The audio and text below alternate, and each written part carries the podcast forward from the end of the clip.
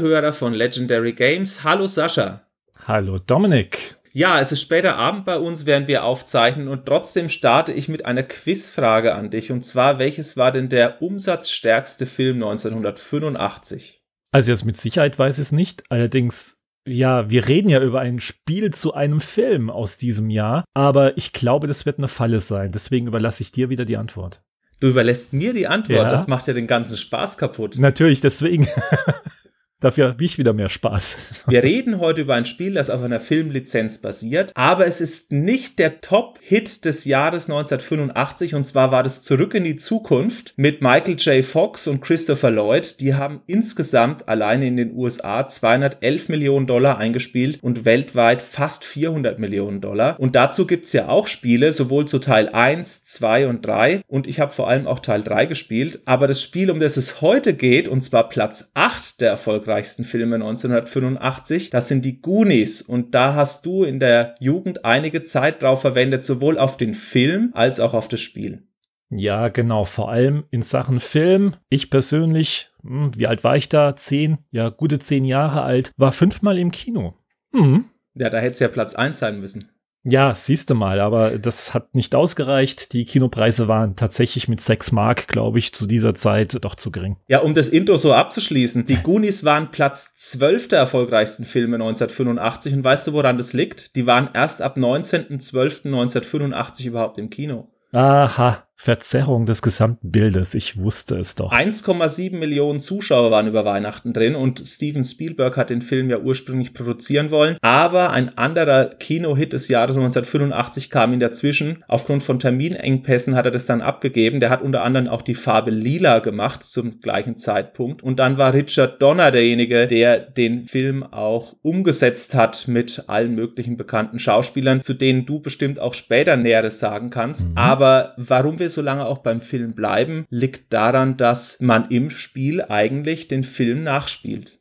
In gewisser Art und Weise stimmt das. Gleich eines vorweg, wir reden über eine bestimmte Version des Spiels und zwar wieder um die C64-Fassung und dessen Konvertierungen von der Firma Datasoft, die das Spiel auch 1985 herausbrachte. Es gibt noch eine andere Version von Konami, die etwas für die Arcades und fürs Nintendo, also für das NES erschienen ließ. Das ist eine ganz andere Geschichte, hat mit dem Film auch ganz wenig zu tun. Deswegen ignorieren wir diese Seite mal etwas. Genau, zu der sagen wir nur ganz kurz am Ende was. Die kam auch später, 1987, aber das Spiel selber war eigentlich mit Kinostart auch in den Verkaufsläden gestanden. Und das ist erstaunlich, dass dieses Spiel im Gegensatz zu anderen Spielen, beispielsweise zu Alien oder zu Platoon, auch wirklich alle Szenen enthält, die im Film drin sind, mit einer Ausnahme. Es gibt eine Szene, die es nicht in den Film geschafft hat. Das ist eine Kragenszene, die haben sie Gott sei Dank rausgeschmissen. In heutigen DVDs sieht man das auch. Die ist wirklich sagenhaft schlecht, aber man hat das doch im Spiel beibelassen. Also dieser Krage hat einen kleinen Gastauftritt. Also letztendlich spielt man die Handlung des Filmes nach und jemand, der fünfmal im Kino war, kann den Film wahrscheinlich besser erzählen als jemand, der ihn einmal 25 Jahre später dann geguckt hat, 35 Jahre später geguckt mhm. hat. Und da, Sascha, überlasse ich jetzt dir mal den Hörern zu beschreiben, was eigentlich die Goonies sind und was denn da auch im Film passiert. Ich glaube, so viel brauche ich nicht zu erzählen, werde ich trotzdem mal ein bisschen machen, aber ich möchte eins erwähnen, liebe Zuhörer. Dominik hat tatsächlich den Film erst vor ein paar Wochen gesehen, als wir beschlossen haben, das Spiel hier zu besprechen. Also seid nachsichtig mit ihm. Er sieht den Film kritischer als ich mit meiner Retro-Brille, als ich mit zehn Jahren diesen Film in den Kinos sah. Ich muss gleich mal zum Schutz für dich sagen, dass es bei IMDb 7,8 Punkte hat. Das ist ja wahrlich kein schlechter Film. Und von diesen ganzen Kinocharts-Filmen, die ich vorgelesen gelesen habe. Es sind ja insgesamt bei der Top 10 doch einige auch bekannte Filme dabei, wie Rambo, Rambo 2 natürlich, Zurück in die Zukunft, Breakfast Club, die Farbe lila und und und, da ist er immerhin der drittbeste Film von der Bewertung her, was ich komplett nicht verstehen kann, aber dazu werden wir uns später dann noch zoffen, vermutlich.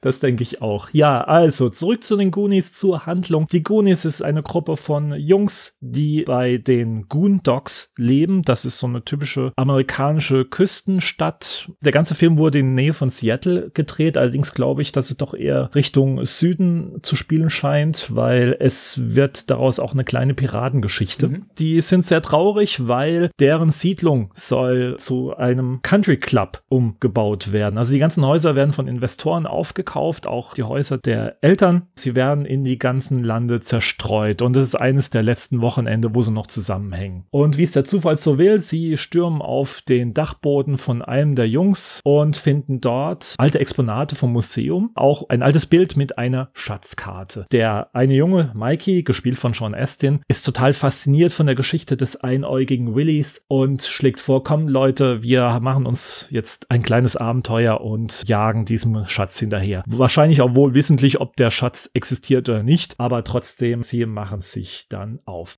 Ja, zum Intro selber passiert aber erstmal was anderes. Die Fratelli-Familie plant einen Ausbruch von einem der ältesten Söhne und verschanzt sich innerhalb der Kleinstadt in einem verlassenen Haus und das ist der Eingang zu dem ersten Rätsel, das die Goonies lösen müssen, denn das haben die auf der Schatzkarte identifizieren können.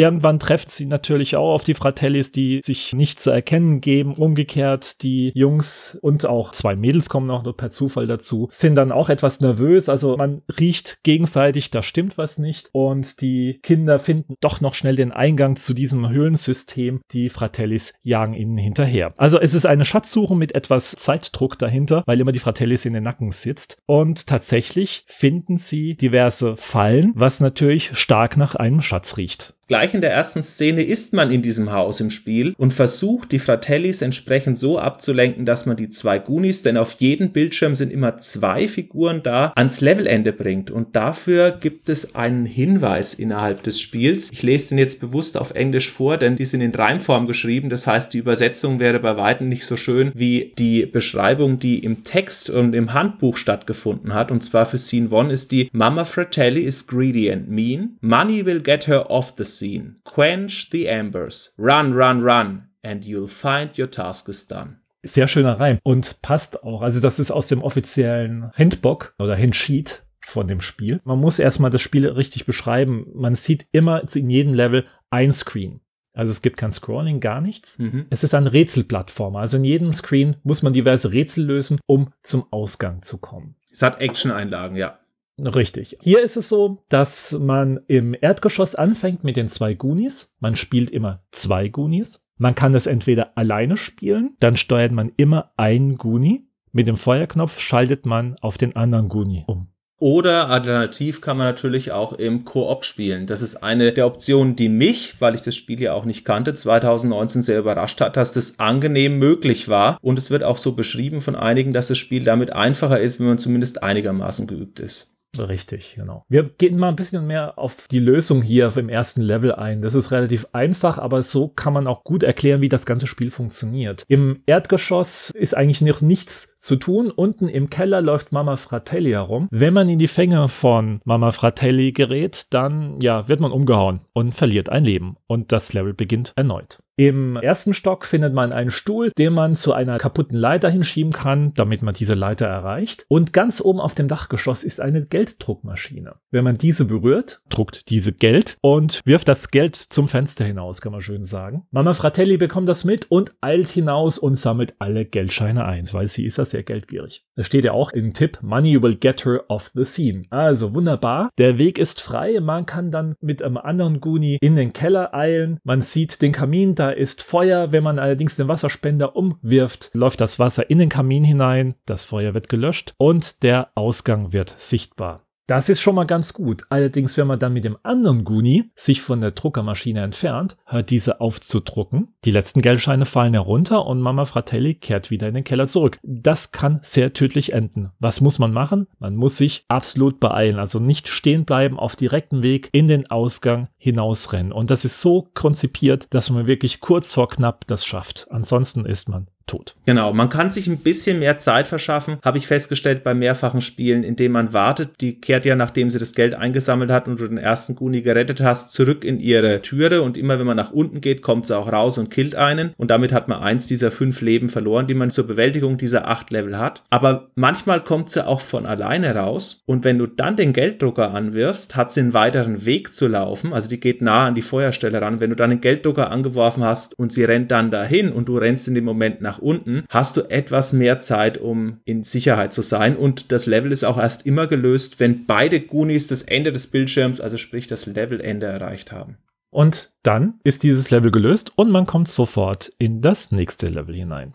Die Goonies schaffen es ja dann nach dieser Szene in den Untergrund, in die Katakomben und sind auf der richtigen Spur, was ihre Schatzsuche angeht und nähern sich immer mehr den Schatz von One-Eyed Willy. Aber es gibt unter anderem eben einiges an Gefahren zu überwinden und da steigt auch Szene 2 des Spiels ein und da ist das Gedicht wie folgt. Rocks that crush, pots that pour.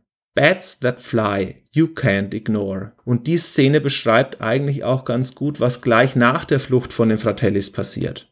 Mhm. Man beginnt in einem Bildschirm, da fallen Steine an Ketten regelmäßig herunter, also die fahren hoch und runter. Spielerisch ist es so, man muss unter den Steinen hindurchrennen, bevor sie wieder herunterfallen. Das ist eine Anspielung auf eine Szene im Film. Das sind diese Steine auch so oval geformt, die an Ketten hängen. Nur die fahren nicht mehr einfach so hoch, sondern fallen richtig brutal runter und würden die Kinder zum Matsch verarbeiten. Und hier ist es, wie gesagt, so, man muss natürlich drunter durchrennen. Währenddessen fliegt auch eine Fledermaus durch die Höhlen Spielen. Die darf man natürlich nicht berühren. Man weiß ja, Fledermäuse sind bei Spielen grundsätzlich immer tödlich. und man muss einen Mechanismus berühren, damit ein bestimmter Felsbrocken hochfährt. Und das finde ich jetzt witzig. Man darf die Fledermaus nie aus den Augen verlieren. Sobald diese einen gewissen neuen Weg hat, fliegt sie diesen neuen Weg auch. Also das bleibt immer eine kleine Herausforderung. Und man kann dazu sagen, dass die Fledermaus wiederkehrend ist. Also wenn die eine Runde geflogen ist, kommt die so nach 10, 15 Sekunden wieder. Und man muss dann auch darauf aufpassen, dass alle beiden Charaktere sicher stehen. Wenn man die Flugbahn beobachtet hat, kann man das aber relativ gut abschätzen. Es gibt so zwei, drei Stellen, wo es sicher ist. Der Guni, der den Schlüssel aufnimmt, um die Leveltür auch dann entsprechend weiter zu öffnen, der muss noch mit solchen Art Wasserfässern oder sowas auf die andere Seite gelangen und muss sich eben auch da entsprechenden Gefahren Stellen, wenn er von denen berührt wird, ist es auch zu Ende. Was ist denn das genau, was da abgebildet wird? Das ist im Grunde ein kleiner See. Oben laufen auch Töpfe hoch und runter, die praktisch vom Wasser runtergezogen werden. Anscheinend der Mechanismus für die Steine oben drauf, mhm. dass die Steine sich ständig bewegen. Und man muss auf einem Fass zur anderen Seite des kleinen Sees rollen. Herüberlaufen, besser gesagt. Das Witzige ist natürlich, man muss nach rechts steuern, um nach links rüberzukommen, weil man ja. Spiegelverkehrt, ja. Richtig, man muss ja auf dem Fass entsprechend geradeaus laufen, damit man rückwärts weiterkommt. Ja, und man muss aufpassen, dass das Wasser einem nicht auf den Kopf fällt, weil Wasser ist ja auch tödlich. Das kriegen wir ja jeden Morgen unter der Dusche irgendwie mit, glaube ich. Ne?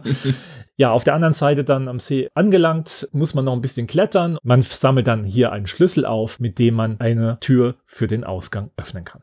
Dann folgt Szene 3 und damit auch drei von acht Levels schon rum und man ist auch bei der Filmzeit fast schon bei der Hälfte oder bei zwei Dritteln angekommen. Und da ist Beschreibung Duck the Bullets, Dodge the Steam, Burst the pipe and leave the scene. Und da muss ich ja ehrlich sagen, dieses Duck the Bullets kommt ja so spät, dass ich diesen Tipp also ich habe den schon wieder vergessen gehabt. Und dann hat mich auf einmal so eine Art Hausmeister abgeknallt, wo ich mir gedacht habe, das ist bestimmt einer von diesen Fratelli-Gangstern, der auch die Leiter runterklettert. Aber ansonsten fand ich das ganz ansprechend beschrieben, auch wieder in der Szene. Denn in meiner Erinnerung ist es die lächerlichste Filmszene, wo irgendwie in den Duschen die Hähne verschwinden und auf einmal die Leitungen wackeln. So ist es hier bei den Goonies so, dass sie mit Hilfe von Schalterrätseln, das eben diesen heißen Dampf darstellt, den Levelausgang erreichen müssen und auch so eine Art Türe aufsprengen müssen. Und irgendwann sind die Fratellis im Bildschirm drin und jagen sie und schießen auch, aber man kann dementsprechend hinter einer dickeren Wand ausweichen oder zumindest auf einem Stockwerk, auf das eben dieser Fratelli-Gangster nicht schießen kann und hat damit auch die Szene gelöst. Oben duschen die Leute, deswegen weiß ich auch garantiert, dass es die Szene ist. Und da an der Stelle, aber dazu komme ich später, hat der Film für mich böse gelitten. ja, das kann ich mir schon vorstellen, war wirklich nicht die beste Szene im Film. Film, aber dazu wirklich später. Das, wie du sagst, ist ein schönes Schalterrätsel mit diversen Plattformen, musst du aufpassen, wo der heiße Dampf herkommt. Du wirst immer vorgewarnt, wann, wo, welcher Dampf erscheint, mhm. je nachdem, wo der Mensch, der unterhalb von fünf Duschen hin und her rennt. Also das stelle ich mir jetzt gerade sehr witzig vor im Fitnessstudio. ja, das ist so eine Anspielung auf eine Szene vom Film, wie du gesagt hast. Genau, Scene 4 und damit sind wir bei der vorletzten Szene, die ich noch wirklich spielen konnte. Back and forth the Goonies race. A cannonball will set the pace. Clear the tunnel. Knock out slats. Get out quickly. Watch for bats.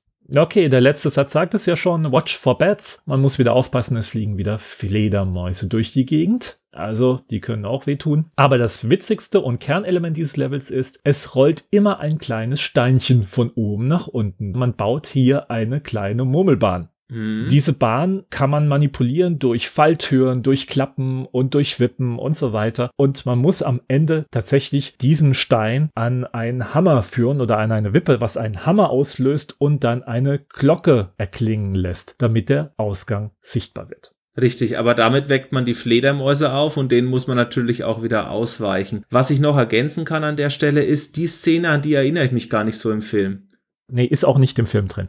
Also die anderen Szenen, die ich bisher beschrieben habe, bilden eins zu eins den Film ab. Für mich ist das so das Einzige, wo man sagt, okay, da ist das Spielelement im Vordergrund. Hier entfernt man sich vom Film in gewisser Weise. Man arbeitet zwar mit der Kanonenkugel, also diesen Steinchen, das du beschrieben hast, um so ein bisschen das Piratenthema zu halten. Das ist ja in der rudimentären Grafik schwer erkennbar, aber für mich noch einigermaßen nachvollziehbar. Und die Fledermäuse sind natürlich auch wieder als Killer drin, aber grundsätzlich an die Szene, da tue ich mir schwer, mich dran zu erinnern. Hingegen ist es bei Szene 5 und 6 schon so, dass man wieder unter anderem Filmbezug herstellen kann. Build a ladder. Build it high. Before the rungs turn red and fly. Das war eines der Level, in denen ich große Schwierigkeiten schon hatte. Man muss Eier stapeln. Eier, die von einem Adler oder irgendeinem ja, ähnlichem Viech. Ja, sieht aus wie ein Geier, aber ich hätte jetzt auch Adler gesagt, weil es wahrscheinlich anmutiger ist. Ja, ein gerupfter Geier eher. Der verliert irgendwie Eier oder trägt sie auch mal irgendwo hin. Man muss dessen Flugbahn manipulieren und die Eier dann entsprechend zusammenschieben, dass man an diesen Eiern hochkrabbeln kann. Sehr interessantes Stilelement. ja, das stimmt. Was ich vergessen habe zu sagen, nach Szene 4 gibt es, glaube ich, neben den fünf Leben, die man zu Beginn hat, nochmal drei oder vier extra Leben, oder? Korrekt, so ist es. Ja, Szene 6. Deadly Slime plays music sweet. Floors appear beneath your feet. Und an dieser Stelle konnte ich nicht mehr weiterspielen, weil ich es ohne Cheat-Modus nicht weiter geschafft habe. Okay, erstmal eins dazu, das ist das Orgellevel. Die Orgel, das ist das monumentale Set des gesamten Films. Also eines der besten Kulissen, die ich zu dieser Zeit jemals gesehen habe. Das ist eine Riesenorgel, so eine Kirchenorgel, gebaut aus Knochen. Zum Beispiel die Tasten sind alle aus Fingerknochen gebaut und also fantastisches Set. Mhm. Und sehr witzige Szene auch im Film. Und das haben sie versucht hier nachzubilden. Es ist so, in der Mitte ist die große Orgel an dieser Orgel, ja, die ist undicht. Da tropft das Wasser ständig herunter und immer auf eine der drei Tasten. Das ist eine blaue, eine gelbe und eine rote Taste. Und immer wenn ein Tropfen auf einer dieser Tasten fällt, dann verschwinden die Plattformen entsprechend auf der linken Seite, weil auf der linken Seite sind auch blaue, gelbe und rote Plattformen. Auf der anderen Seite wiederum ist es so, dass diese Plattformen auftauchen, wenn ein Tropfen auf diese Taste landet. Also von daher, man muss genau das Timing beobachten, wo wann welcher Tropfen landet und wo die Plattformen entsprechend verschwinden und auftauchen. Dafür hatte ich zu wenig Leben, um das dauerhaft auszuprobieren. Aber ich muss dazu sagen, ich habe Gummis relativ schnell lernen können. Trotzdem kenne ich Scene 7 nur aus den Deleted Scenes von den DVD-Extras und natürlich auch vom Goonies Let's Play, wo es jemand wirklich durchspielt. Und da ist der Tipp: Eight Arms guard the pathway out. Flush him down the water spout. Da ist am Ausgang des Levels ein großer Krake, den man, wie du schon gesagt hast, in den Deleted Scenes noch sieht. Dieser Krake muss man durch einen Mechanismus so bearbeiten, dass er praktisch nach unten gezogen wird und einem nichts mehr antun kann. Da sind wir auch schon in den letzten 15 Minuten vom Film, denn die letzte Szene 8, und das ist auch die finale Szene, die das Spiel dich spielen lässt, ist Pirates Treasure, Jewels and Gold. Mama wants all she can hold. Sloth can make her leave her post, offer what she likes the most. Ja, man befindet sich schon auf dem Schiff der Piraten des einäugigen Willis. Mama Fratelli ist auch als Gegnerin wieder hier und ja, haut auf einem ständig ein, wenn man ihr zu nahe kommt. Man kann es schaffen, sie wieder mit Schätze abzulenken und ruhig zu stellen, indem sie dann irgendwann sogar im Wasser landet. Es ist auch wieder so ein übliches Schalterrätsel, wie schon im ganzen Spiel verteilt, dass man Ein- und Ausgänge entsprechend öffnet und wieder schließt und die Wege dann freischaltet. Genau, also damit sind alle acht Levels beschrieben. Insgesamt dauert das Spiel 15 Minuten, wenn man sich ein Let's Play anguckt. Davon die Szene 4, wo die Kanonenkugel entsprechend die Glocke aktivieren muss. Das ist die Szene, die am längsten dauert. Alle anderen Szenen löst so ein Let's Player, der das Spiel wirklich auch noch gut kann, in so ein bis zwei Minuten. Länger braucht er nicht. Wenn man das Spiel auch nicht kennt, ist die Regel Nummer eins, sich erstmal das gesamte Level anschauen, beobachten, was passiert, wenn man irgendetwas berührt. Man muss praktisch nur die Schalter oder die Maschinen berühren und dann werden die aktiv. Und dann einfach mal beobachten, was passiert. Ja. Wo öffnet sich was, wo schließt sich was? Sind Gegner da? Wenn ja, wo laufen oder fliegen sie dann jetzt hin? Alles in Ruhe durchgehen und entsprechend reagieren.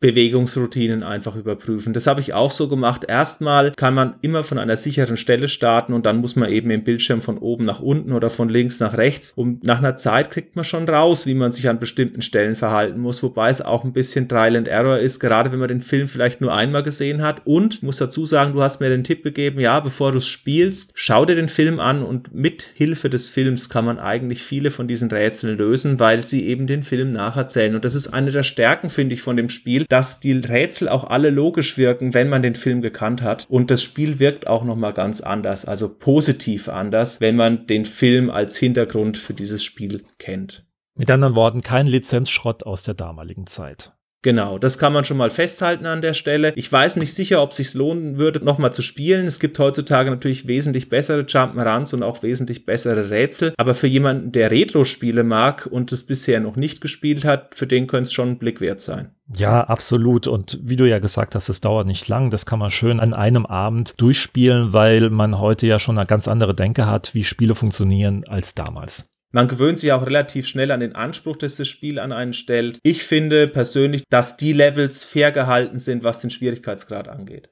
Hm, sehen wir vom Orgel-Level mal ab. Ja, ich hatte an der Stelle auch leider keine Leben mehr, aber das Level stelle ich mir auch sehr schwierig vor, gerade auch, weil ich keine Regelmäßigkeit erkennen konnte, auch nicht im Let's Play-Video, wie der das macht. Wir können noch kurz was sagen. Das Spiel läuft auf Highscore hinaus. Das heißt, dass es für die Lösung eines Rätsels immer wieder Punkte innerhalb des Levels gibt. Zum Beispiel, wenn man den Stuhl schiebt, um dann zur Geldpresse hochzukommen, gibt es 200 Punkte. Wenn man so einen Screen abschließt, gibt es 1000 Punkte. Und da das Spiel auf Highscore funktioniert, es gibt auch unter anderem eingetragene Highscores in der C64, 360-Wiki kriegt man am Ende für jeden Guni, den man nicht verbraucht hat, nochmal 5000 Punkte. Das heißt, insgesamt kann man einiges an Punkten machen und um die absoluten Highscores mal so ein bisschen aufzurufen, also bei C64-Wiki hat sich jemand eingetragen mit Screenshot verifiziert für 49.755 Punkte. Also so viel habe ich bei Weitem nicht erreicht, weil ich habe ja nie die Goonies eingelöst gekriegt für 5000 Punkte. Aber wie man sieht, spielen das einige Fans auch traumwandlerisch durch. Mhm. Ich bin es gerade auch am Überfliegen. Das sind schon Punktzahlen, die ich nicht mal annähernd erreicht habe. Gut, wenn ich einschicken würde, ich glaube, Platz 4 mit 4.955 Punkten könnte ich schaffen. Ja, so weit habe ich gar nicht geguckt. Ich war noch immer noch an den knapp 50.000 festgehangen. Ja, es gibt Kleinigkeiten, wo ich mich wundere, dass sie nicht im Spiel auftauchen. Und zwar gibt's ja mit Sloth so einen vermeintlichen Bösewicht, vor dem die Kinder am Anfang Angst haben. Der taucht aber in keinem Level auf, weder als Hilfe noch als Problem für die Goonies. Warum haben sie den nicht genommen?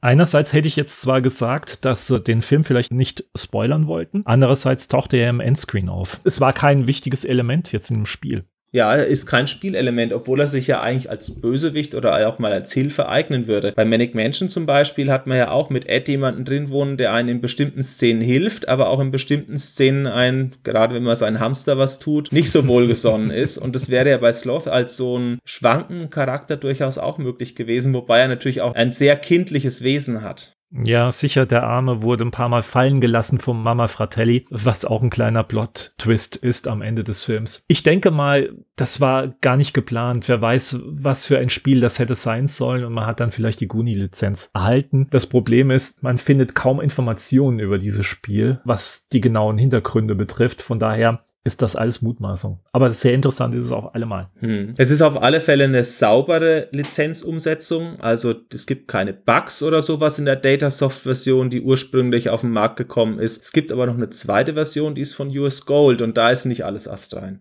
Richtig, US Gold war der Vertrieb für Europa. Die haben ja auch alles Mögliche vertrieben zu der damaligen Zeit. Man weiß nicht, warum das passierte, aber diese Version hatte, wie du sagst, einige Bugs. Der witzigste Bug von allen finde ich, das Spiel hat ja so Demo-Abläufe wie die Automaten damals, um das ganze Gameplay zu zeigen. Und da wird irgendwann das Level 2 auch gezeigt, was automatisch abläuft und der eine Guni stirbt immer. Das ist so, so eins der witzigsten Geschichten, aber es gibt noch andere Sachen. Man hat merkwürdigerweise mehr Leben von Anfang an, acht statt fünf. Ja, die Leben zählen seltsamerweise auch höher auf A, B, C und sowas. Das bedeutet also, dass man im Hexadezimalcode seine Leben angezeigt bekommt, was bestimmt auch nicht so gedacht war. Ja, mit der F7-Taste kann man sogar im Titelscreen das Level anwählen. Auch eine sehr interessante Variante. Was gibt's noch? Den 1- und 2-Spieler-Modus kann man nur einmal einschalten und das war's dann. Genau. Danach muss man praktisch das Programm resetten, wenn man sagt, okay, jetzt ist ein Freund gekommen, ich möchte mit dem spielen, dann kann man das nicht mit F3 wieder einschalten, sondern einmal ausgeschalten, immer ausgeschalten oder einmal angeschalten, immer angeschalten. Ich habe es ja persönlich alleine hier spielen müssen, aber ich hätte es sehr gerne auch zu zweit gemacht, denn ich glaube, zu zweit ist es ein besseres Spiel nochmal. Ja, da gibt's so einen kleinen Boost, einen kleinen Spaßfaktor natürlich. Koop zieht immer. Ja, spätestens dann, wenn man sich wieder beschuldigt, was man wieder falsch gemacht hat. Also, das sind die witzigsten Momente. Ja, das glaube ich sofort. Ja, das Spiel selber ist ja aus erfahrener Hand gemacht, zumindest wenn man dann später schaut, was die Programmierer alles hinbekommen haben. Damals junger Mann Scott Spanberg, der entsprechende Programmierer. Er war bei Datasoft entsprechend in einem Team mit Roy Langston, John Ludin, Kelly Day, die auch für ein Spieldesign geholfen haben und Kelly Day auch nochmal die Grafiken von Goonies gemacht hat. Zu den anderen findet man relativ wenig. Scott Spanberg selber hat aber dann eine respektable Karriere bei Microprose und später auch bei Firaxis hingelegt. Oh ja, bei Microprose hat er hier und da bei Gunship oder M1 Tank Platoon mitgearbeitet. Airborne Ranger, das von dir sehr geschätzte Airborne Ranger. Ja. Und später, also top aktuell, er ist immer noch sehr aktiv, hat sogar bei Elder Scrolls Online mitgewerkelt und auch bei Civilizations 6. Also die Firaxis oder alte Microprose-Bande mit Sid Meier ist immer noch vorhanden. Genau, also Civilization ist ja sozusagen eine ursprüngliche Microprose-Marke von 1990, 91 und der war da auch schon an Bord und hat da in der Programmierung mitgeholfen, im Hintergrund halt nicht als Hauptverantwortlicher. Aber er ist immer noch in der Spielebranche und auch noch immer ein bekannter Name, der eben auch an vielen Projekten mitgemacht hat, die von den Fans beziehungsweise auch von den Testmagazinen hohe Kritiken eingesteckt haben. Das kann man auf alle Fälle nochmal sagen. Airborne Ranger ist ja eines meiner Favoriten. Vielleicht kriegen wir den Mann auch nochmal für ein Interview vor die Kamera Kamera beziehungsweise vors Mikrofon. Würde mich sehr freuen. Und wir werden ihn natürlich dann auch zu Goonies fragen. Also falls da mal was auftaucht auf unserem Kanal, schaut einfach mal das Interview an. Selbst wenn ihr nur an Goonies interessiert seid, werden wir ihn dazu was fragen. Mhm. Falls wir die Chance haben. Falls wir die Chance haben, genau. Ja, Grafik hast du ja schon gesagt, das war von Kelly Day, der auch bei Bruce Lee, Conan und auch später in Zorro mitgearbeitet hat. Das waren überwiegend auch solche Plattformer, die ein paar kleine Rätsel hatten, vor allem Zorro später. Auch Conan war so ähnlich aufgebaut wie die Goonies. Die Grafik von Kelly Day war immer sehr, ja, spartanisch, wie auch bei den Goonies selbst. Die Farbpalette fand ich doch immer sehr arm. Immer so gefühlte vier, fünf Farben maximal. Und die Animationen und die symbolische Grafik fand ich immer sehr zweckmäßig. So aber auch bei den Goonies. Einerseits, man erkannte immer alle Szenerien, aber es war doch, ja, 1985 war man schon Besseres gewohnt. Ich finde auch, die Grafik von Goonies sieht für 1985 nur mittelmäßig aus und ich verstehe auch nicht genau, warum man die Haare von jedem Goonies nochmal neu einfärbt in jedem Level. Das soll natürlich symbolisieren, dass es einer von diesen sieben ist oder zwei andere von diesen sieben sind in der Szene. Auch auf 8-Bit-Systemen eher mittelmäßig oder vielleicht sogar unterdurchschnittlich, was die Grafik angeht. Mm. Also man gewöhnt sich dran, aber ja, es gab schon Besseres. Also da hat Kelly Davis allein schon bei Dallas Quest äh, bessere Arbeit geleistet. Hm. Kannst du was zu den Konvertierungen sagen? Denn es gibt ja mehrere Versionen beziehungsweise mehrere Rechner, die auch bedient wurden mit dem Spiel. Oh ja, da gibt's einiges. Die vergleichbarste Version zum C64 war die Amstrad bzw. Schneider CPC-Fassung. Die Levels sehen fast gleich aus. Die Figuren sind allerdings bunter und haben ganz komische Animationen, also noch merkwürdigere Animationen als schon auf der C64-Fassung. Hm. Ja, Musik ist auch vergleichbar. Dann haben wir auch die Atari XL oder Atari 800 Fassung. Die ist eigentlich fast eins zu eins mit dem C64. Da gibt es eigentlich keine Unterschiede. Dann haben wir noch den Apple II. Das war recht farbarm, also noch farbärmer als sonst. Lässt sich aber flott spielen und die Musik ist nicht vorhanden. Es gibt nur ein paar Soundeffekte dazu. Gefühlt alles aus dem Pieps-Lautsprecher. und dann die großartigste Fassung von allen, das meine ich sehr ironisch, das ist die für den Spectrum. Also die hat erstmal eine furchtbare Grafik, Spectrum-Grafik ist immer besonders, finde ich. Ich finde sogar die besondere Grafik generell sehr ansprechend beim Spectrum, aber die hier, die war nur hässlich. Die war nur potthässlich. Es hat auch hm. hier alles geflackert. Sound, keine Ahnung. Es kommt irgendein komisches Dröhnen hinaus. Man kann keine Melodie erkennen. Ich weiß nicht, was das war. Ich hoffe, dass dieses Let's Play nur einen Fehler im Emulator hatte. Die Version, die kann man vergessen. Also Finger weg davon. Also würdest du sagen, am ehesten würde man die C64 oder die Amstrad-Version heutzutage nochmal auspacken? Ja, und die Atari-Version, die ist auch okay. Für einen 800er. Mhm, genau. Ja, du sagst ja, die Musik klingt seltsam. Apple hat gar keine Musik drin, was natürlich auch ein Apple II Sound geschuldet ist. Aber die Musik ist ja angelehnt an ein sehr bekanntes Top 10 Chart-Hit 1985 Stück von Cindy Lauper. Und da du immer der Experte von der Musik bist und ich nur sagen kann, wer Cindy Lauper ist, darfst du auch diesen Teil übernehmen. Also, wie du gesagt hast, das ist ein Cindy Lauper Song, The Goonies Are Good Enough, war tatsächlich ein Top 10 Titel. Allerdings existiert dieser Song nur in der Disk-Fassung des C64. In der Tape-Version ist es eine Eigenkomposition von John A. Fitzpatrick, der auch so der Komponist von den Datasoft-Spielen war, der auch für Bruce Lee, Zorro und Conan die Lieder komponiert hatte. Er hat allerdings die Eigenheit, dass seine Kompositionen immer sehr kurz waren und gefühlt in einer 5-Sekunden-Schleife abgespielt wurden. Und jeder, der schon mal Zorro gespielt hat, weiß, dass man die Musik maximal 5 Minuten aushalten kann. Und da muss man so unbedingt ausschalten. Bei den Goonies war es nicht ganz so schlimm, aber die Instrumentenauswahl ist doch sehr fragwürdig, also auch für 1985 sehr unwürdig, auch eine SID-Chips sehr unwürdig. Die Interpretation von Cindy Laupers Song ist okay, aber auch hier, sie nervt dann irgendwann. Also man erkennt die Hauptmelodie, sie wird ja auch immer geresettet in jedem Level, beziehungsweise mit jedem Ableben. Und ich finde, das ist am Anfang schon catchy, weil es zu dieser Atmosphäre beiträgt, aber so wie du sagst, wenn man mal fünf bis zehn Minuten im Spiel drin war, reicht's auch. Mhm. Das Interessante ist auch noch vom technischen her, bei Level 5, indem man diese, ja, ich sag immer, diese Murmelbahn baut, dass die Musik auch noch mit weniger Stimmen auskommen muss, weil man sich entschied für diesen Stein so einen komischen Brummsound zu generieren und da musste die Musik Abstriche machen und dann ist das Ganze total kaputt. Hm. Findest du es eigentlich gut, dass sie den Cindy Lauper Song reingenommen haben? Sie hätten ja sonst auch noch Musik aus dem Film gehabt, die ja so als Titelmelodie komponiert war, beziehungsweise die so als wiederkehrende Melodie drin war. Auch wenn ich die Musik von den Goonies unglaublich gut finde, finde ich aus Popularitätsgründen definitiv ist das eine gute Wahl gewesen. Hm. Ja, die andere Musik wurde ja von Dave Grusing gemacht tolle Musik, allerdings bis auf die Intro-Musik hatte der Soundtrack kaum Popularität. Das ist auch noch dem geschuldet, dass der Soundtrack erst später veröffentlicht wurde. Mhm. Von daher glaube ich, dass man sich ja doch eher für Cindy Lauper entschied. Aber wie gesagt, sie war ja auch erfolgreich mit dem Lied. Ja, wir werden es trotzdem jetzt nicht abspielen, das Cindy Lauper-Lied im Original, dafür aber an dieser Stelle, damit ihr mal einen kurzen Eindruck habt, den Sound aus dem Goonies-Spiel.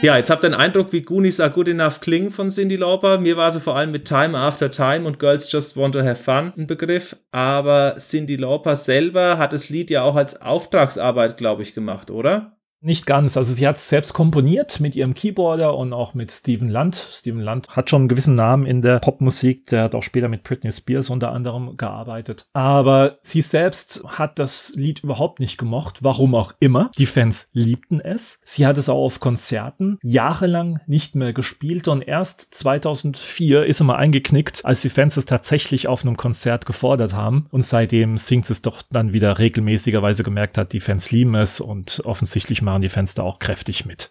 Hm, ja, es ist definitiv ein 80er-Jahre-Lied, ja. Ja, ja, sie hat es auch so dermaßen gehasst, dass es selbst auf ihrem Best-of-Album, ich weiß gar nicht mal, wie das hieß, also Girls Just Wanna Have Fun erneut in diesem Reggae-Modus neu aufgenommen hatte. Da hat sie selbst da das Lied nicht dabei gehabt.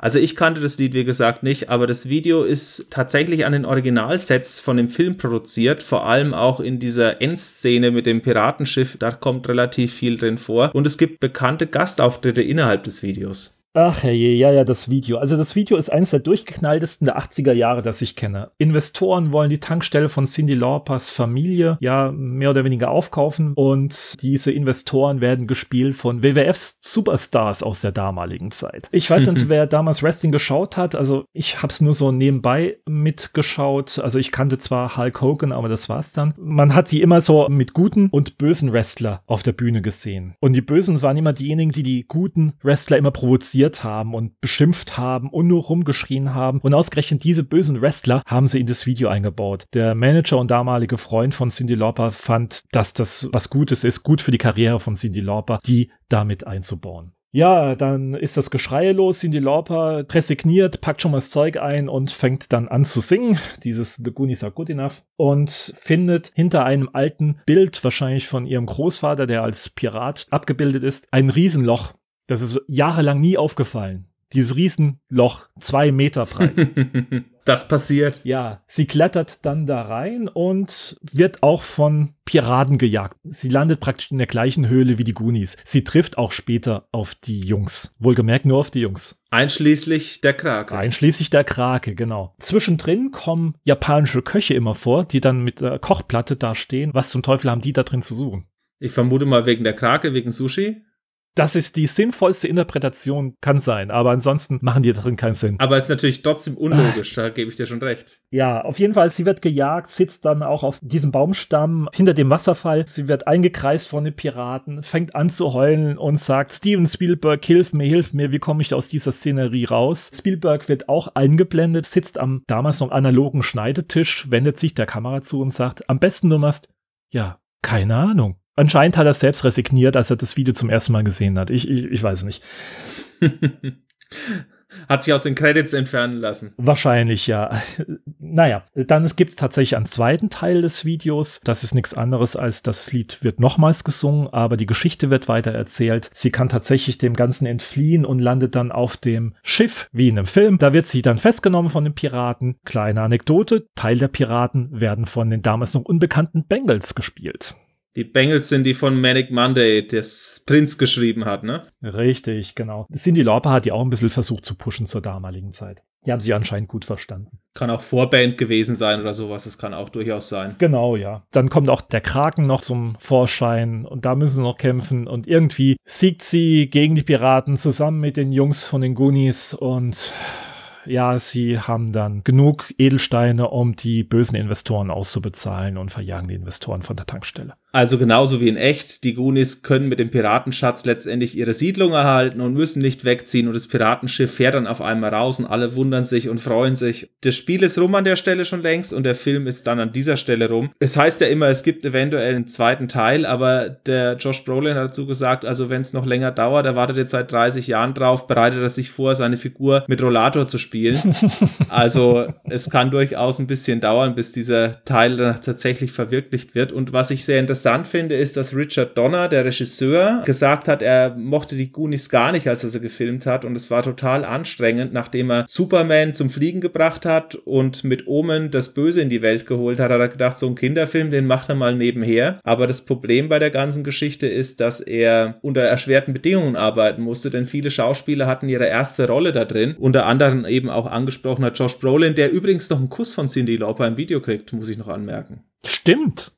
Ha. So ein kleines Bussi kriegt er. Da fragt sich jetzt, wer mehr geehrt war. Damals vielleicht Josh Brolin, aber jetzt kann, glaube ich, Cindy Lauper inzwischen auch sich geehrt fühlen, Josh Brolin geküsst zu haben. Ja, würde ich auch sagen. Also der Kerl ist ja ganz ansehnlich und auch sehr erfolgreich. Also der erfolgreichste von den Goonies. Vielleicht hat sie währenddessen an seinen Vater gedacht. Das kann auch sein.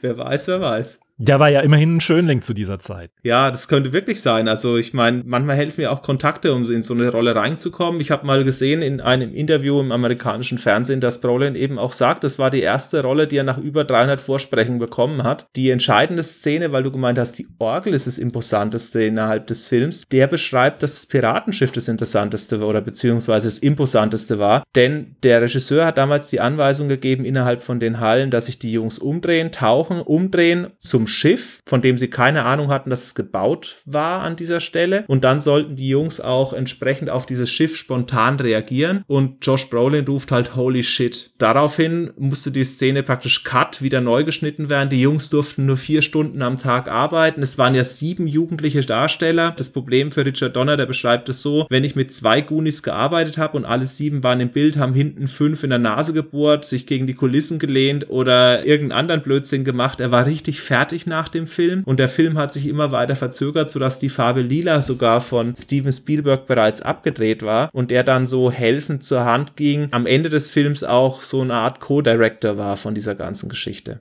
Ja, gut, wenn Steven Spielberg immer irgendwie mitproduziert, dann ist er immer irgendwie Co-Director. Der lässt sich ja immer in Sets sehen und gibt so seinen Senf dazu, wobei er immer gern gesehen ist, natürlich. Also das höre ich immer wieder in diversen Kommentaren von Regisseuren, dass er immer Tipps gibt, aber die Regisseure es meistens auch sehr dankend annehmen. Ja, das glaube ich. Er ist ja ein absoluter Fachmann und auch nach 1974 ist der Mann ja schon mit Kassenschlagern aufgefallen. Also es waren ja wenig Ausfälle drin mit 1941, wo bitte geht's nach Hollywood. Das kam nicht so gut von den National Lampoons Leuten, aber ansonsten hat der Mann ja mit E.T. auch erst zwei, drei Jahre vorher einen riesen, riesen Hit gehabt. Ich glaube damals auch den erfolgreichsten Film aller Zeiten mit über 800 Millionen Mark Einspielergebnis damals. Der Mann war hoch angesehen und ist es ja bis heute. Also jetzt Ready Player One war 2018 sein letzter Film, der der hat mir zwar nicht ganz so gut gefallen, aber grundsätzlich liefert Steven Spielberg schon sehr überdurchschnittliche Sachen ab. Mit Ausnahme der Goonies. Und jetzt, Sascha, müssen wir streiten, denn ich kann die Wertung von 7,8 im IMDb überhaupt nicht verstehen. Und was ich auch noch an der Stelle anmerken muss, okay, ich habe ihn 35 Jahre später gesehen, aber verglichen mit anderen Filmen der Zeit, gerade auch wenn ich zurück in die Zukunft im gleichen Jahr habe, da fällt mir doch gar nicht ein, wie ich den Film überhaupt in die Jugendliga ziehen kann. Es gibt Stand By Me noch 1987, es gibt den Breakfast Club unter anderem dann auch noch aus dem gleichen Jahr. Also mich hat's geschüttelt, Sascha.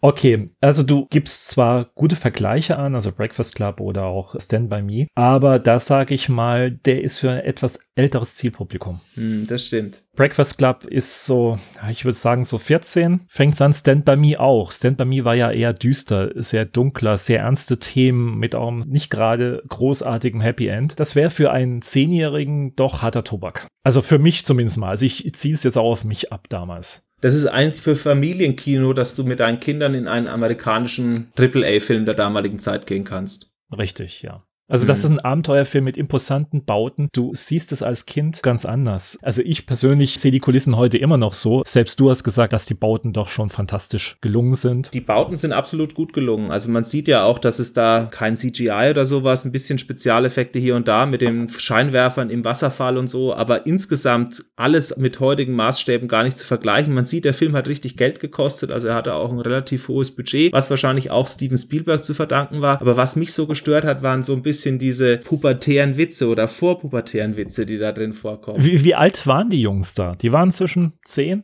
10 und 13. Josh Brolin mal ausgenommen, der ja den älteren Bruder spielte und dessen mhm. zwei Freundinnen. Ja, das ist nun mal so. Ich habe damals über diesen abgebrochenen Penis an der Statue auch gelacht. den David, ja. Ja, heute verdrehe ich die Augen dabei, aber das war nun mal in der Zeit für mich als Jugendlicher zum Wegschmeißen. Oder auch Data. Ich mochte Data total. Seine Erfindung, die dauernd irgendwie in die Hose ging und dann letztendlich doch einen wieder rettete. Oder umgekehrt erst einen rettete und dann doch wieder in die Bredouille brachte. Mikey, das war der Verträumte. Es waren so unterschiedliche Charaktere dabei, dass du viele Leute damit abholen konntest. Viele Jugendliche damit abholen konntest. Vor allem Jungs.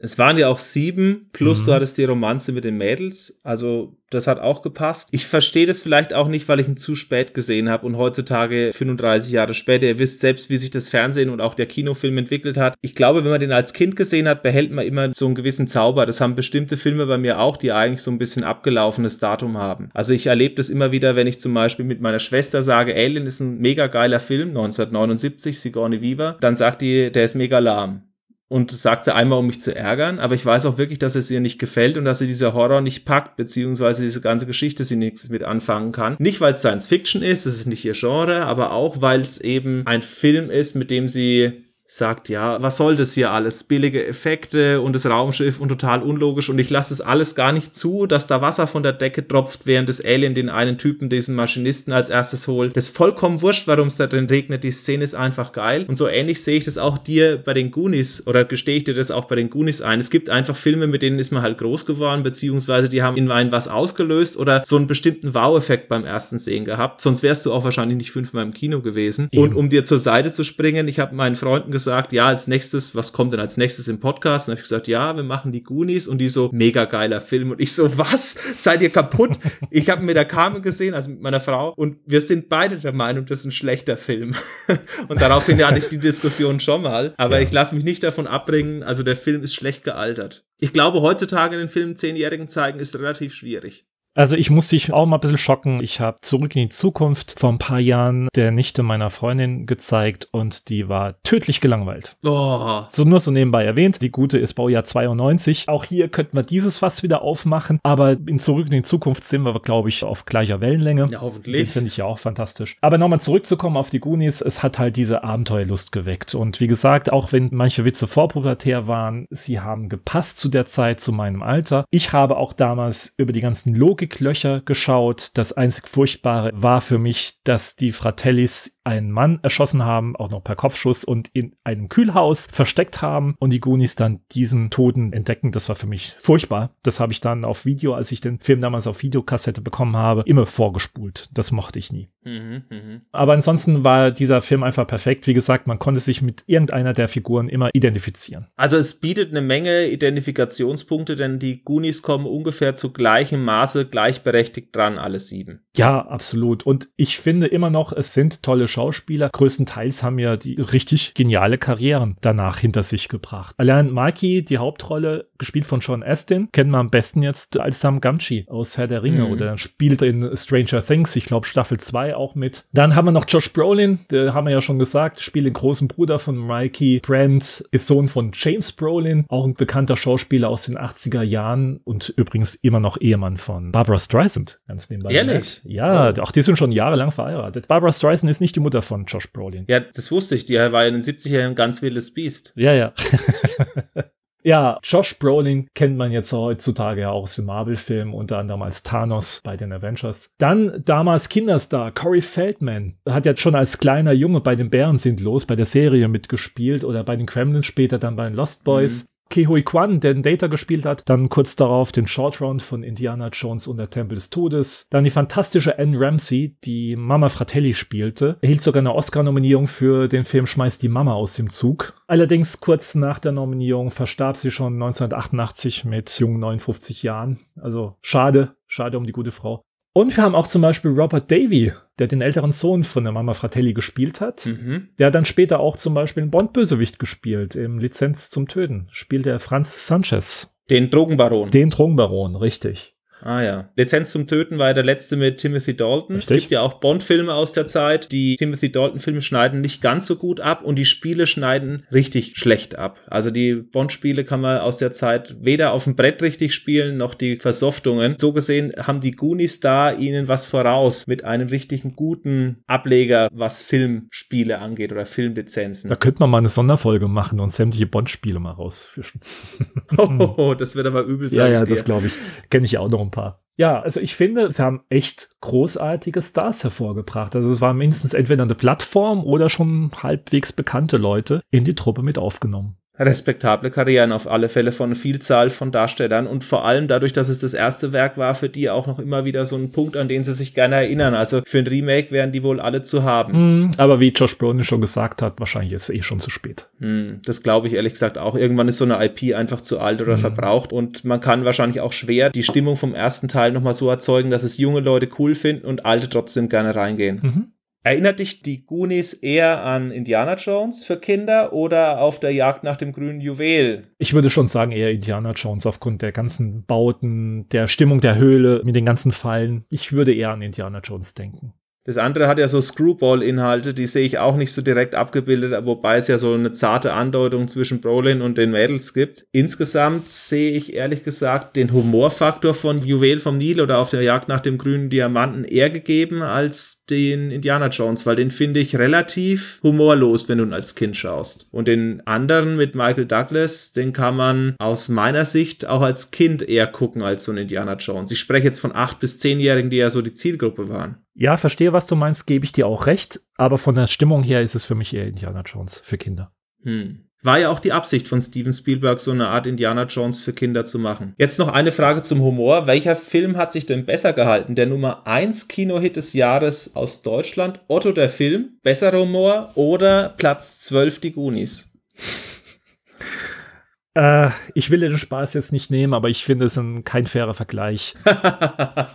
Wir sind mit Otto aufgewachsen, mit Otto-Schallplatten und Kassetten. Man ist auf den Otto-Humor geeicht und ich finde ihn heute immer noch gut. Otto, der Film, lebte von Karlauern. Absolut. Und von alten Nummern, die er auf der Bühne gebracht hat und die Goonies. Ich finde es ein ganz anderes Kaliber. Also in Otto der Film waren 8.776.000 Zuschauer 1985 und das war nach 15 Jahren der erste deutsche Hit, der die Kinocharts angeführt hat in Deutschland. Das ist schon eine Nummer, wenn du weißt, dass in Zurück in die Zukunft nur 5 Millionen reingegangen sind. Da sieht man schon allein anhand der Unterschiede, was für eine große Nummer Otto war, aber die Frage war natürlich nach auf den Humor bezogen. Wenn ich jetzt sage, der Humor von Otto wirkt auf mich weniger antiquiert als die Goonies, obwohl ich von Otto kein großer Fan bin. Ich kenne halt seine Sachen, die er so gemacht hat und so wie du sagst, es wiederholt sich auch hier und da ein bisschen, sowohl was Bühnenprogramm angeht, als auch ein paar Witze in späteren Filmen. Ist halt so eine eigene Typsache, wenn man Otto schaut, aber irgendwie finde ich den lustiger sogar als die Goonies.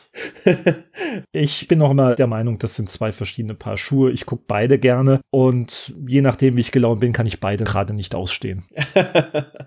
ich verstehe, was du meinst. Ja, ich habe es ins Spiel gebracht, weil er eben auch 1985 sein Jahr hatte, was das Kino angeht. Die späteren Filme waren ja dann nicht mehr so erfolgreich und es fällt halt mit den Goonies zusammen. Ja, es ist interessant. Also so viele Leute in einem Otto-Film. Ich wusste zwar, dass er erfolgreich war, aber so erfolgreich Wahnsinn. Obwohl den Film habe ich gehasst, weil da gab es doch auch diese High-Note-Zombie-Szene.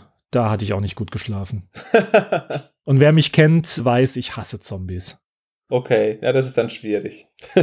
ja. Zum Goonies nochmal zurück. Es gibt noch eine Szene von Deleted Scenes, die mir bei der Recherche aufgefallen ist. Und zwar, dass angeblich Gorillas aus einem Zirkus ausbrechen und den Goonies-Gegnern Troy das Auto klauen, also dem reichsten Teenager der Stadt. Die Szene ist abgedreht worden, aber später ist die nie im Film aufgetaucht. Es gibt ja so eine Art Szene, wo der Josh Brolin am Anfang am Straßenrand rumläuft und einer mit so einem Corvette Cabrio und den zwei Mädels, die dann später bei den Goonies mitmachen, an ihm vorbeifährt und diesen Typen wird von den Gorillas der Wagen geklaut, was ich mir absolut unsinnig vorstelle innerhalb des Drehbuchs, deswegen auch wahrscheinlich zu Recht rausgelassen. Aber schon allein dessen Film einzubauen, ist für mich absurd. Die Gorillas sind die japanischen Köche aus Cindy Laupers Video wahrscheinlich.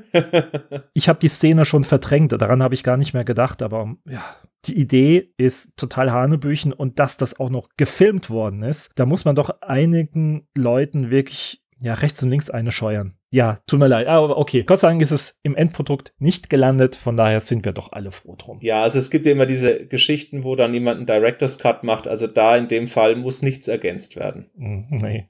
Weder der riesen Tintenfisch noch die Gorillas, die das Auto stehlen. Ich empfehle jedem auch, der ein bisschen Soundtrack-affin ist, den Soundtrack von den Goonies. Nicht die Ansammlung von den Songs, unter anderem mit Cindy Lauper und den Bengals, sondern wirklich die Komposition von Dave Cruisin. Das ist ein Jazzmusiker, ein Jazzpianist, der schon andere Filme vertont hat, wie zum Beispiel Tutsi, die Reifenprüfung oder die fabelhaften Baker Boys. Mein Highlight persönlich ist die Firma, Aber die Goonies tatsächlich ist ein wahnsinnig toller, abwechslungsreicher Soundtrack. Am bekanntesten ist die Intro-Sequenz Fratelli Chase, eine sehr flotte, sehr klassische Musik. Später kommen auch viele Keyboard-Geschichten zum Einsatz, erinnert so ein bisschen an Jerry Goldsmith. Aber grundsätzlich, ich weiß, es gibt bei Apple Music diesen Soundtrack, bei Spotify und Konsorten. Müsst ihr mal selbst Ausschau halten, ob es da auch zu hören ist. Hört rein, großartiger Soundtrack. Ja, aber den hört er erst, nachdem er uns fünf Sterne gegeben hat bei Apple oder nachdem ihr uns den Podcast bei Spotify fertig angehört habt. Und dann gönnt euch auch wieder eine Goonies Pause, nachdem ihr den Soundtrack auch rauf und runter summen könnt, egal wo ihr das hören solltet. Kurze Ergänzung von mir noch an der Stelle. Du hast ja am Anfang gesagt, es gibt zwei Goonies-Spiele. Das zweite wäre von Konami gewesen. Satoshi Terashima war da der Entwickler, der diese ganze Geschichte auf den Markt gebracht hat. Wie du angesprochen hast, ist es das weitaus schlechtere und unbekannteres Spiel, das auch nur in Nordamerika erschienen ist und es wurde unter dem Titel Goonies 2 veröffentlicht weltweit 1987, hat aber mit dem Spiel relativ wenig gemeinsam. Und jetzt eine Frage an dich. Diese Gegner in Anführungszeichen, sind das Ratten oder Mäuse?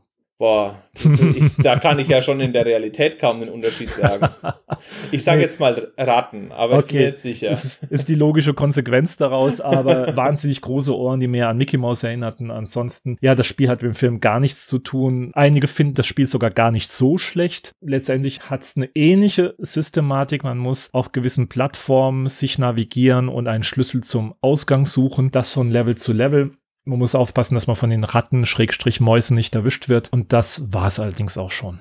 Für mich sieht das mehr nach einem Cash Grab aus als dieses Goonies-Spiel, das anscheinend wirklich auch Auftragsarbeit war oder wo man auch wirklich auch sich Gedanken gemacht hat, wie man sinnvolles Spiel aus diesem Film konzipieren kann. So sind auch die Kritiken ausgefallen. Also wenn man jetzt die C64-Wikis sich anschaut, sind durchaus Fans dabei, die sich gerne an dieses Spiel erinnern und es auch wirklich als ein höherwertiges Spielerlebnis der 8-Bit-Ära empfunden haben. Es gibt auch einen Test dazu. Der Test war auch recht durchschnittlich. Das war in der Happy Computer 386 von Heinrich Lehnert, der aussagt, dass das Spiel ganz in Ordnung ist und auch an Bruce Lee erinnert. Er beschrieb im Grunde das Gleiche, was wir jetzt gesagt haben. Der Sound ist dürftig und die Grafik guter Durchschnitt. Dank des interessanten Spielprinzips ist The Goonies ein originelles Programm, bei dem man überlegen, viel ausprobieren und gut reagieren muss, um erfolgreich zu sein. Das war sein Fazit. Da würde ich zustimmen, das ist eigentlich treffend das Spiel zusammengefasst, ohne jetzt auf die Einzelheiten einzugehen. Wir haben auch noch beschrieben, wie die Levels gelöst werden. Also, falls jemand sagt, er möchte es nur mit unseren Akustikhinweisen lösen, könnte er das entsprechend auch schaffen, aber Heinrich Lehnert fasst es eigentlich ganz gut zusammen. Mhm.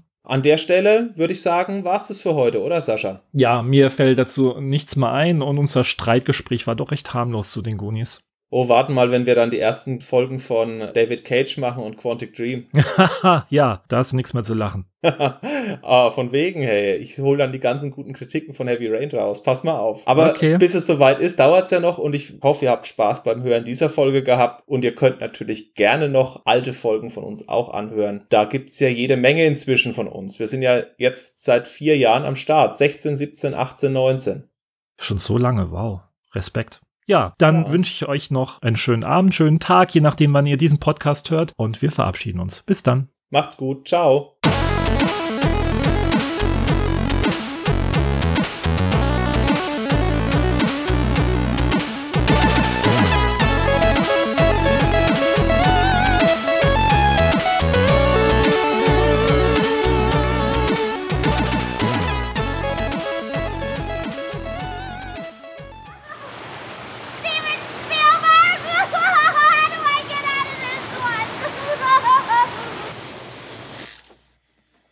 First thing you sh- I don't know.